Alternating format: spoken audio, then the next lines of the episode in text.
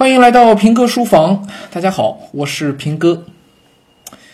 今天下午读书啊，翻着翻着翻到冰心的《记小读者》了啊，这个一个系列的文章啊，这是《通讯二》其中的一篇。本来呢，我今天是在找一些文章，因为我们之后要做节目啊，现代文的名家名作讲读，还在还在找一些文章想补充进去。然后看到冰心的这篇文章呢。最后我还是没把它选进去，可是我自己倒是颇有感触，想到了不少啊。这文章讲的是什么呢？讲的是冰心，嗯，说他长大了已经啊，在大概我估摸着初中那么大小吧。说正正在坐在那桌边，然后突然看到底下跑出来一只老鼠，然后呢，他就把那老鼠就拿书啪就给它盖上了，那老鼠就出不去了。就压在树底下，然后呢，家里一只猫叫虎子，就过来了，然后老鼠一跑，就让猫给逮着了，当然这老鼠就命丧黄泉了啊。按说老鼠过街，人人喊打，但是呢，这样一件事情倒引发了冰心和他父母的一番对话。嗯，父母呢都觉得挺好的一个小活物，挺可怜的。妈妈还说，这可能是这老鼠可能是第一次出来，一个晚上出来偷东西吃，结果呢就没回去，不知道鼠妈妈该有多担心等等。整篇文章，冰心想要表达的，其实是我们应该对身边的万事万物保有一种温柔看待的一颗心。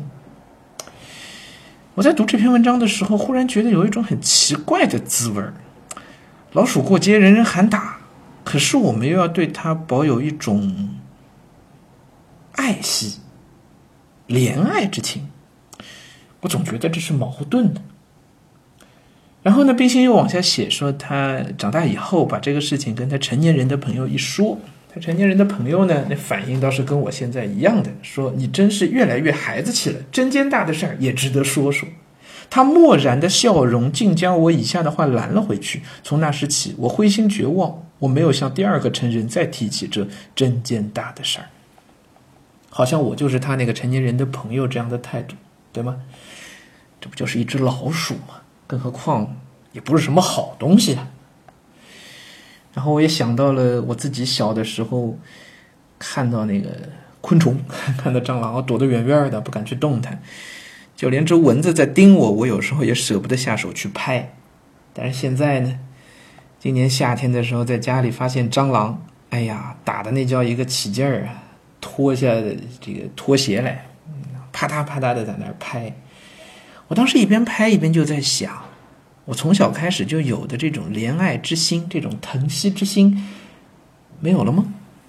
据说一个中年人油腻的标准就是，以前看到蟑螂会尖叫着躲开，油腻以后看到蟑螂脱下拖鞋对着它就砸了过去。或者呢，会拿起手上的报纸，不由分说一巴掌拍下去。这就是人到中年开始油腻的标准。冰心后面写道：“我小时曾为一头折足的蟋蟀流泪，为一只受伤的黄雀呜咽。我小时明白，一切生命在造物者眼中是一般大小的。我小时未曾做过不仁爱的事情，但如今堕落了。”这就勾起了我的回忆啊，因为我小的时候似乎也是这样的，也因此被说好像缺乏一些男孩子的气概。我不知道这个世界是如何的坚硬，甚而说这个世界又是如何的残忍。但是，冰心在这篇文章里所展现给我们的，还是一个幼小心灵的美好的世界。而我由这种幼小、美好，并且也非常敏感的。心灵的感受，又想到了另外一位作家的另外一部作品，就是木心先生的很有名的那首诗《从前慢》。记得早先少年时，大家诚诚恳恳，说一句是一句。清早上火车站，长街黑暗无行人，卖豆浆的小店冒着热气。从前的日色变得慢，车、马、邮件都慢，一生只够爱一个人。